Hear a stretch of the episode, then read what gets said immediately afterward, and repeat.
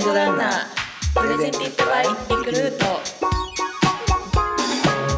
リクルートがお送りするポッドキャストトレンドランナーパーソナリティのリクルート藤井薫ですアシスタントのリクルート穂積です。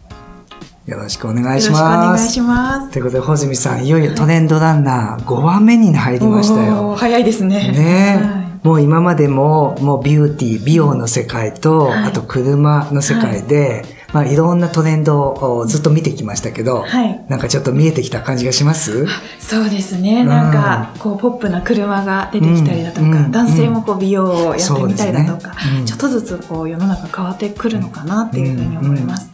で、まあ、美容とか車っていうのは、まあ、社会の、まあ、映し鏡ね、うんえー世の中の深層心理、働く人や、えー暮らしをしている人たちが、今何を感じているかっていうのが、すごいね、あの、いち早く反映するようなシーンだったと思うんですけど、うんねはいまあ、今回はまたね、はいえー新しいえ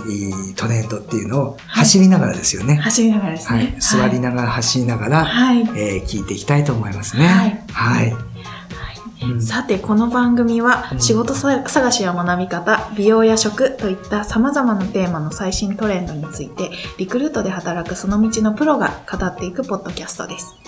今回は、スタディサプリ教育 AI 研究所の小宮山理恵子さんをお迎えして、社会人の学び直しをテーマに語っていきます。さあ、藤井さん的にどんな切り口でお話聞いていきたいですか、そうですよね。まあ、社会人の学び直し、いろんなところでメディアでも聞くような言葉ですけど、はい。まあ、学びっていう言葉で僕はちょっとイメージするのは、うんえー語源はあの、マネビっていうような意味があるらしいんですね。そうなんですかなんで、真似、学びっていうのは何かを真似したいっていう意味もあったりするので、はい。まあ、社会人の学び直しが必要ですよね、そうですよねっていう、なんかしなければいけないモードじゃなくて、はいあ本当はこれって、まあの人のように真似をしたいから、うんうんえー真似してみたくなるような学びって何かなって、そんな観点でも、はい。きっと社会人の学びっていうのがどんどん進んでるんじゃないかなと思うので、はい。なんでしょう、社会人の学び、こんな背景があるってホワイの話と、はい。あと実際にはこんな学び直しの内容があるってファットの話があると思うんですけど、それを聞いて、あ、これって僕らもなんか真似したくなるな。そ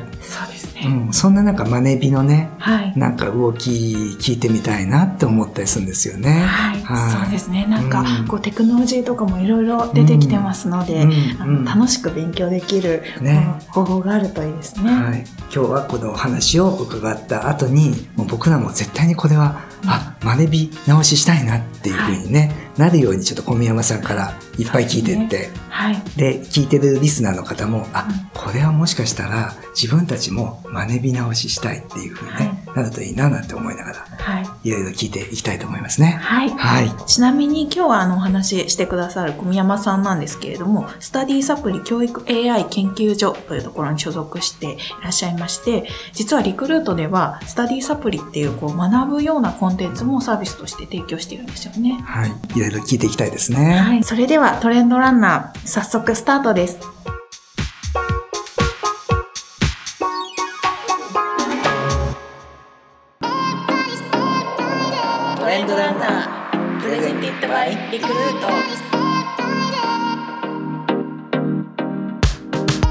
リクルートがお送りするポッドキャストトレンドランナー、スタディサプリ教育 AI 研究所の小宮山理恵子さんにお越しいただきました。よろしくお願いいたします。よろしくお願いします。さあ、小宮山さん、えっと、まずはね、聞き、あの、聞いてる方も気になってると思うんですけど、えーこのスタディサプリ教育 AI 研究所、えーについてちょっと教えてほしいんですけど、どんな活動をしている部署なのかっていうのを。ご紹介ありがとうございます。はいえっと、リクルートはですね、スタディサプリというオンラインラーニングを提供しています。はい5教科18科目が4万本以上の動画とともに学べるようになっています。でその受講者の学習履歴を通じて、一人一人の学び方に合った方法の提供を分析したり研究しています。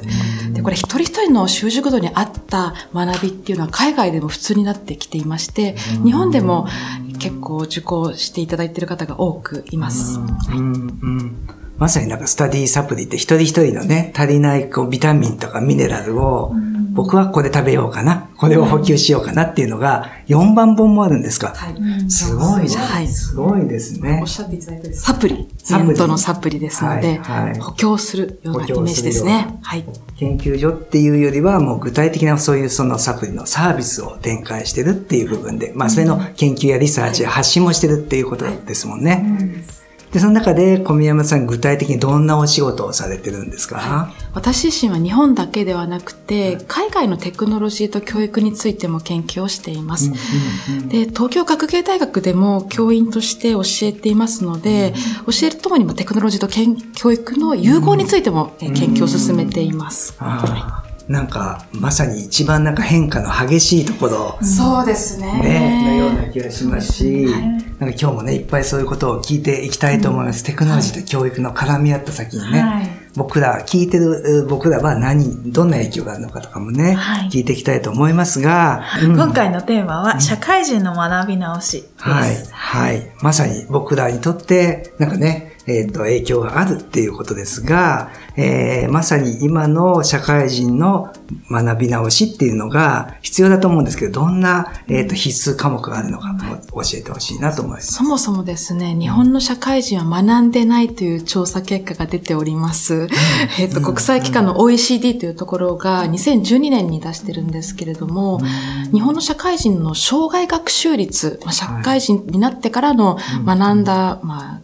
割合というかですね、まあ、経験というか、まあ、そういうものがですね、日本は OECD 加盟国中で最低という結果が出て今学んでないんですね。学んでないんですね。でその理由としては、日本は終身雇用がですね、うん。強く残っていたので、一人一人学ばなくてもですね、自発的に学ばなくても、会社が用意してくれたものを学んでおけばよかったということがあります。はい。逆に海外は学ばないと次のポジションを得られたりとか、転職の時にもなかなか難しいっていうので、えー必要性がちゃんとあるっていうこと。はい、そうですね。で、日本では少しあの転職というのが、まあ、周りの方もいらっしゃるかもしれませんけれども、まだまだ一社で働くって方が多いのかなというふうに思っています。ただこれからは、まあ先ほど藤井さんがおっしゃってくださったような、昇進のための学びっていうのがとっても必要で、特にですね、英語、TOEIC の得点によって昇進できるかどうかというところを設けてる会社もございますね。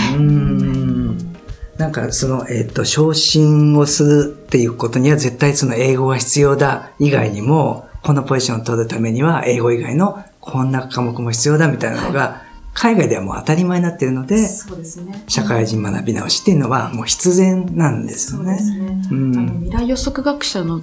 ジェーン・マクゴニカルさんという方がいるんですけれども、彼女曰くですね、今社長にいらっしゃる方でも、週に10時間オンラインラーニングで勉強しないと、その地位を保てないというふうにおっしゃってます。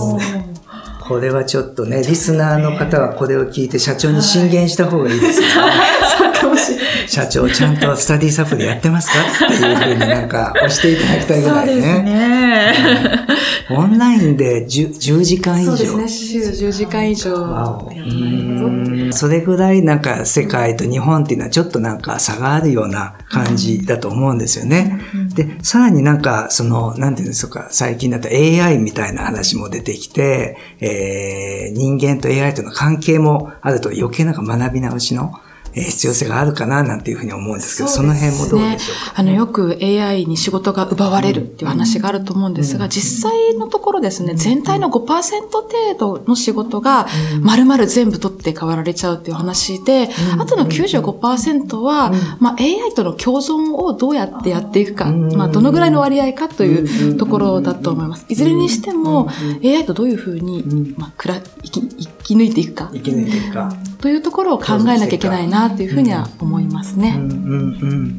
まあ、学び直しのそういう意味では、その、しなければいけないって背景は、まあ、世界的なそういう潮流も含めて、えー日本も同じようにグローバル化の中で学び直しをしなきゃいけない。社長も、うん僕らも、そうですねよね。はいって思う。で、その背景の一つにはまた AI みたいなことも出てきてる。でも、えー代替されるのは、えー5%かもしれない。えーうまく一緒に、えー進化していかなきゃいけないって話ですけど、今度じゃあ具体的に僕らやっぱね、よくあのメディアでも見ますけど、AI によって代替される仕事と、されない仕事っていうのはなんかちらちらと雑誌とかね、メディアでも見るようになるんですけど、実際どんなものが、えー、されちゃったり、されなかったりするんでしょうかね。そうですね。長期的には二極化していくというふうに言われています。はい。えー数字で終えるものですとか、監視業務っていうのはすでに AI にとって代わられているものがあるかなというふうに思っています。また以前は、弁護士ですとか、税理士ですとか、その死という侍業っていうふうに言われてた人たちっていうのは最後まで取って代わられないんじゃないかっていう話があったんですけれども、最近だとですね、その記憶力だったり、処理の速さというのを AI の方が圧倒的に 良いので、まあ彼らの一部がですね、AI に代替されるんじゃないかなというふうに言われています。はい。で、一方でですね、AI に代替されない部分なんですけれども、重要な決定を下したり、人と密接なコミュニケーションを必要とする仕事というのは、まあ、残るというふうに言われています。例えば営業もそうですね、会社で言うと。あともう一つ例を申し上げると、マッサージをする方というのは、まあ、皆さんもあの経験があるかもしれませんが、まあ、いくら高いマッサージ機でマッサージを受けても、人の方がやっぱりなんとかしっくりくるっていうのがあると思うんですよね。なのでその人にやってもらうその会話を通じて、まあ、自分のツボをまあ伝えられる、それに対応してもらえるっていうのがすごくまあ重要になってくるかなと。まあ、高級なインターフェースっていう言い方しますけどもね。凝ってますねってすごい言われるのってすごい気持ちいいですよね。それが、まあ仮に凝ってますねっていう AI の音声で言われてもなんかちょっとしっくりこないっていうのね、は、ちょっとね体のツボ以外に心のツボみたいなのがね、押されてる感じがね。おっしゃる通りなんです。カウンセリングをね、受けてるような感じになると思いますので、同時にね。でも侍業の方でも、そういうこう知識だけじゃなくて、そういう人とのこう関係性みたいなところの人たちっていうのはちゃんと仕事として残ってったりする。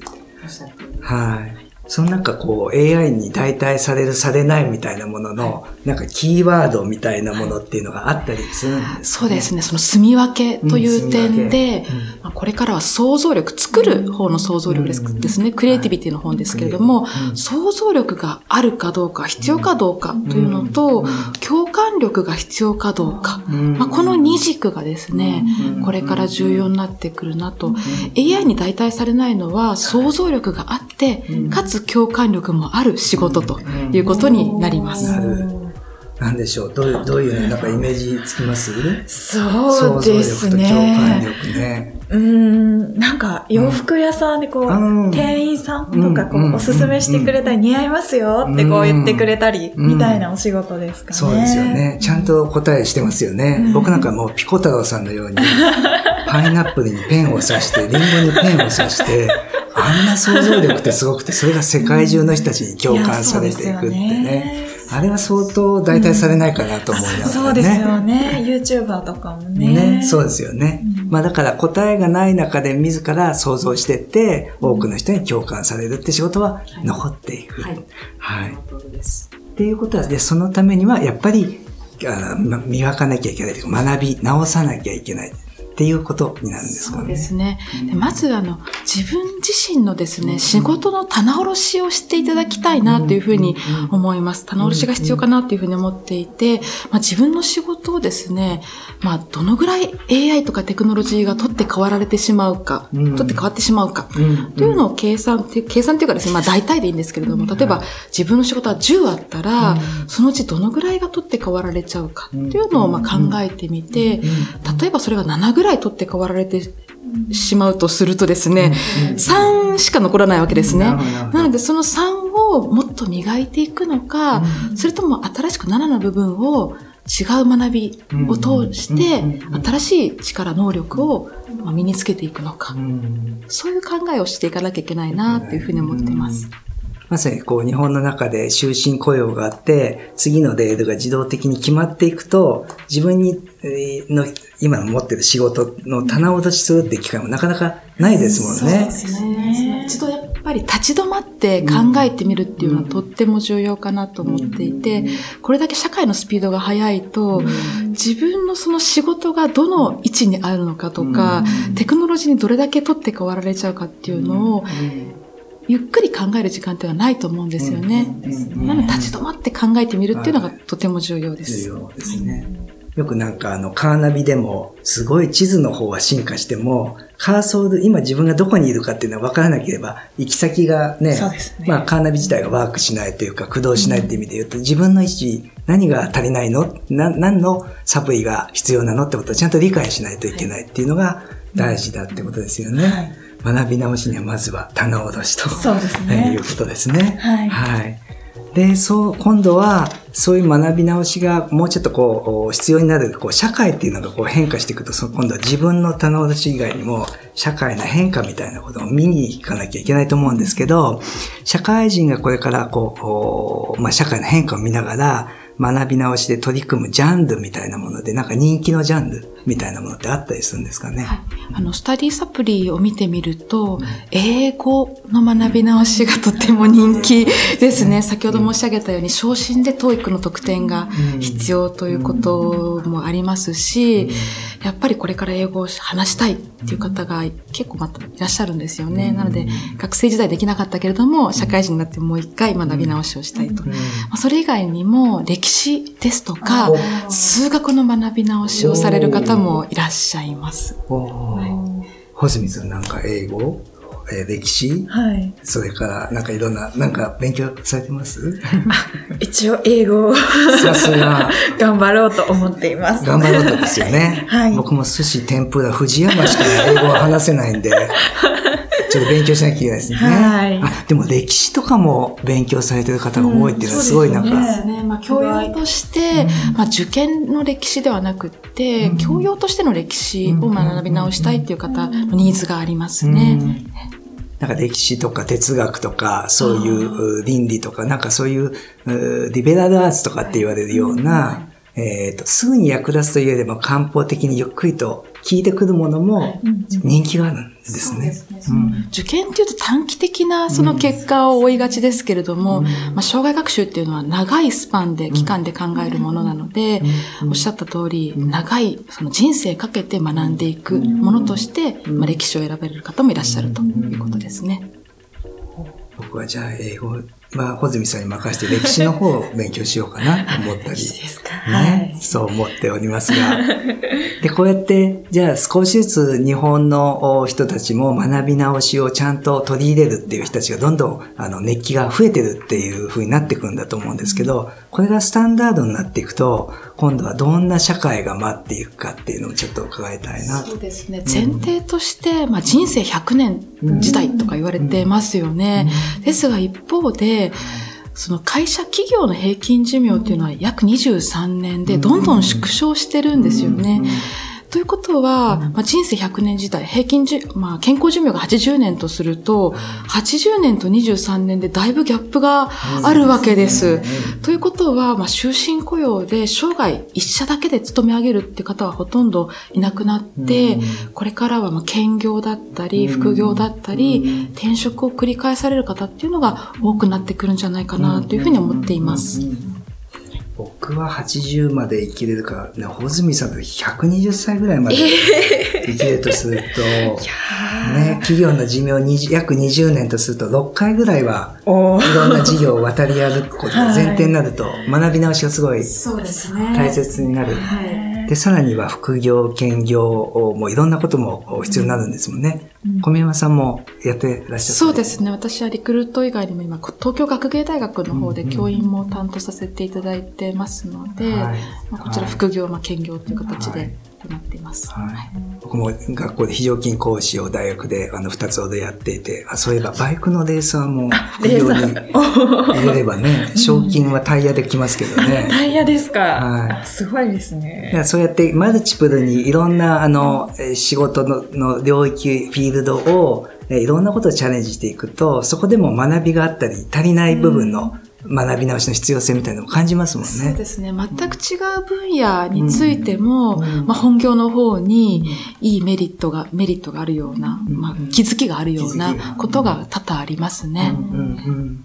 なんかこう、なんていうんですか、まあコップでも上から見たら円だけど、横から見たら台形だとか、違ったものの見方が見れるようになると、今にも活かせるってことですよね。で、うん。普段自分の周りにいる人たちではなくて、全く違う領域の人たちと話をすると、また考え方もですね、違った視点を得られて、とても勉強になります。で、他の人たちとやると、先ほどの話だと、自分自身の、まあ、強みとか、足りない部分っていうのを見えるっていう棚卸しにもなったりする可能性もあるんですかね。はい。なんか、リクルートの中で話をしてるのと、学生向けに話すのだと、あ、学生向けにはもっと知っとかなきゃいけない JK の言葉とかあるなとかって思ったりとかね。はい。タピル、タピルじゃもう古いんですよね。タピル、はいタピル、そうですね。タピルでは、バイルでは古いらしいですよね。バイルは古いんですかはい、ごめんなさい、もう本当に申。し訳ないですね。いろんな領域で、あの、マルチプルにはい領域をいろんなところチャレンジして、逆にそれがいい学び直しにもなってる。さっきの社長もこうオンラインだけじゃなくて、まあ僕らもオンラインですね。そうですね300時間とかじゃなくて、はい実際のリアルなフィールドにも行くっていうのもすごい大事だって。そんな話ですよね。はい。ということで、まあ、いろんなことを伺ってきましたが、はい。えー最後に社会人の学び直しね、とても大事になってくるし、はい。実際もう皆さん、あのね、英語だけじゃなくて歴史とか、いろんなものを勉強されてるってことですけど、はい。この後今度2020年以降に社会人に求められるものとはってことをちょっと伺って最後締めていきたいと思うんですが、えー学び直しに取り組んでいる、えー社会人、えーこの、この後ね、どんなことをすればいいんでしょうかっていうのをぜひ、はい。はい、教えてほしい。はい。えっ、と、学びというのは、これまでインプットが中心だったと思うんですね。はい。ですが、まあ、アウトプットまでして初めて学びになると言えるのかなというふうに思っております。今の時代は SNS などがあって、誰でも自由に発信できますよね。なので自分が学んで何かができるようになったこと、それを発信して初めて周りの人が、あ、この人こういうことができるんだって認知するんですよね。そこから新しいヒントが入ってきたりだとか、まあ新しい仕事を手にする人もこれからは多くなってくるんじゃないかなと思っています。僕らもね、このトレンドランナーのね、機会をいただいて、はい。自分たちの声を発信した後、それをアウトプットした後、はい。返ってくる声を聞いて、はい。あまりにも嫌な声で恥ずかしい学びますよね。いやいやいやいや。でも学びますよね。アウトプットすると、その、なんか、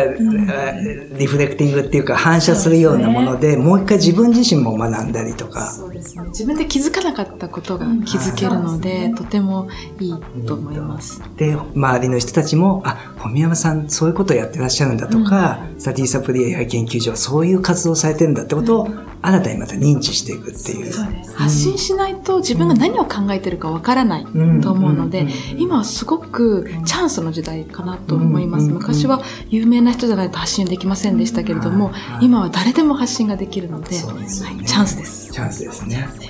僕らもだから今度はイチゴと梨かなんかにペンを刺して発信してみて、一緒にやりましょうか。ねはい。共感されるかどうかはわかんないですけどはい、ちょっねと。リンゴに勝てるかどうかはい、は。はい。ということで、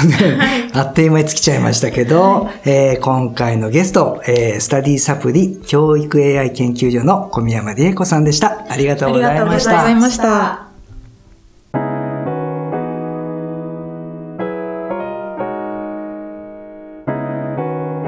トレンドランナープレゼンティッドバイリクルート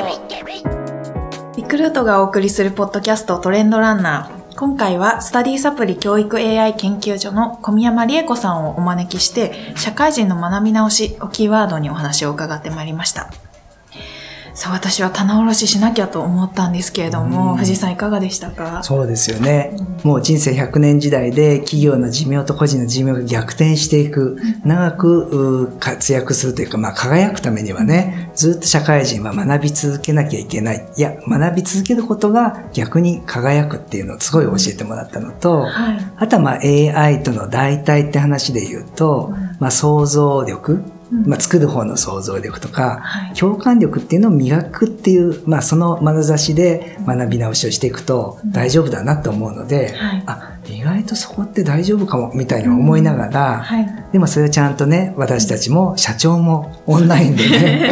社長に言わなきゃいけないですね。そうですね。1週間10時間ちゃんとやってますか？ね学んでますか？っていうことをね。で、もう一個はやっぱりアウトプットをしてから、うんまあインプットするだけじゃなくてちゃんとアウトプットをしていく。アウトプットをすることで足りないビタミンやミネラルという、えーはい。サプリメントが分かってくるってことなので、ね、穂積さんの最初におっしゃられた、な棚卸しをするっていうためにも、やっぱアウトプットしなきゃなっていうのもなんかすごい教えてもらいましたよね。そうですうん。ね。なんか学びがもうちょっとなんか柔らかくって、うん。なんかしなければいけないっていうよりも、あ、すごいなんか楽しくなりそうな、そ,、そんなトレンドでしたね。はい。うんさて、次回のトレンドランナーですが、引き続き小宮山さんにお付き合いいただきまして、教育とテクノロジーをテーマにお送りいたします。